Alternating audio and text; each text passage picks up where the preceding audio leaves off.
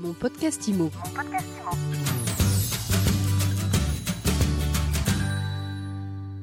Bonjour et bienvenue dans ce nouvel épisode de mon podcast IMO où on continue notre série Tour d'Europe de l'investissement immobilier avec Thierry Vignal, le président de Mastéos. Bonjour Thierry. Salut Ariane. Alors après l'Espagne, le Portugal, tu nous emmènes au nord aujourd'hui. On part en Belgique. C'est nettement moins exotique, moins ensoleillé. D'ailleurs, dans notre sondage de décembre auprès de 1000 Français, où on leur demandait où est-ce qu'ils avaient envie d'investir, seulement 6% euh, parlaient de la Belgique comme destination pour un investissement locatif. Donc c'est vraiment pas un pays euh, qui excite beaucoup les gens et je pense que c'est à tort parce que on est sur un marché immobilier très sous-évalué. Bruxelles est la capitale euh, de l'Europe, en tout cas la capitale d'Europe de l'Ouest, la, plus sous-évaluée. On est à 3500 euros du mètre carré en moyenne à Bruxelles. C'est trois fois moins que les prix parisiens, alors que les gens gagnent 20% plus. Je sais pas si tu te rends compte. Donc on est vraiment, c'est les mêmes prix qu'à Aulnay-sous-Bois ou Noisy-le-Sec. Hein, alors qu'on est vraiment sur la capitale européenne. Donc on pense qu'il y a un vrai effet de rattrapage à prévoir sur cette ville.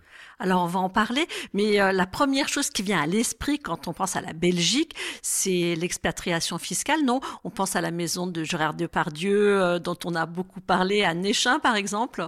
Oui, euh, ça affecte pas trop le marché dont on parle ici, qui est un marché pour les gens normaux, en tout cas pour nos clients, euh, et qui est pas celui affecté par l'expatriation fiscale. En tout cas, nous, nos clients, euh, Mastéos s'en profitent pas directement, donc on s'est pas trop penché sur la question euh, de l'impôt sur la fortune, on s'est plutôt penché sur la fiscalité locative, qui elle est très clémente en l'occurrence, puisqu'il n'y a pas de fiscalité sur les loyers, enfin une fiscalité tout à fait symbolique qui est basée sur une valeur cadastrale locative euh, fictive. Donc en gros, on ne paye pas d'impôt sur les loyers en Belgique. Et ça, c'est le grand avantage. Il y en a un second qui est qu'on ne paye pas d'impôt sur la plus-value au bout de 5 ans de détention. Alors aujourd'hui, on va dire que j'ai 150 000 euros à, à investir euh, en Belgique. C'est où les bons plans? Alors il y a trois villes qui tirent leur épingle du jeu. Bruxelles, Gand et Anvers. C'est trois villes qui ont des rendements supérieurs à ceux de Paris. À Bruxelles, on est à 4,2, 4,5.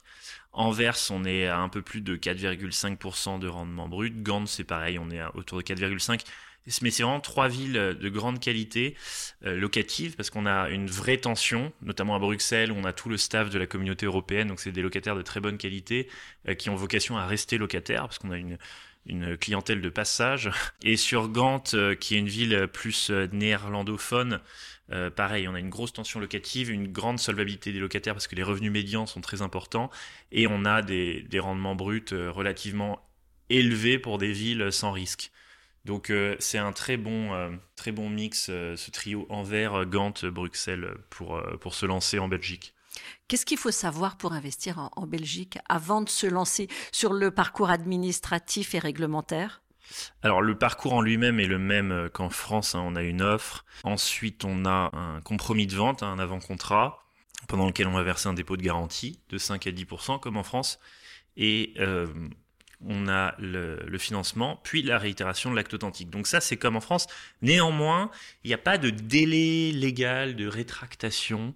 Euh, et ça, c'est euh, quelque chose dont on, doit vraiment euh, être conscient en France de la chance qu'on a d'avoir un- une clause légal de rétractation d'office obligatoire, ce que n'ont pas les Belges. Donc on peut pas se rétracter sauf refus de prêt. Voilà. Et deuxièmement, les, frais de notaire, on les appelle les frais d'acte d'achat, ils sont hyper élevés, ils sont à 15% versus la moitié en France. Donc c'est vraiment les deux choses à savoir, pas de rétractation possible et des frais de notaire extrêmement élevés. Un dernier conseil pour les clients, les futurs clients? Euh, c'est vraiment pour avoir fait beaucoup de destinations locatives en Europe, c'est celle que je recommande le plus d'un point de vue financier. Je préférais passer un week-end à Madrid qu'à Bruxelles, mais financièrement, c'est une très bonne destination Ça parce que c'est un marché, ça se loue super bien.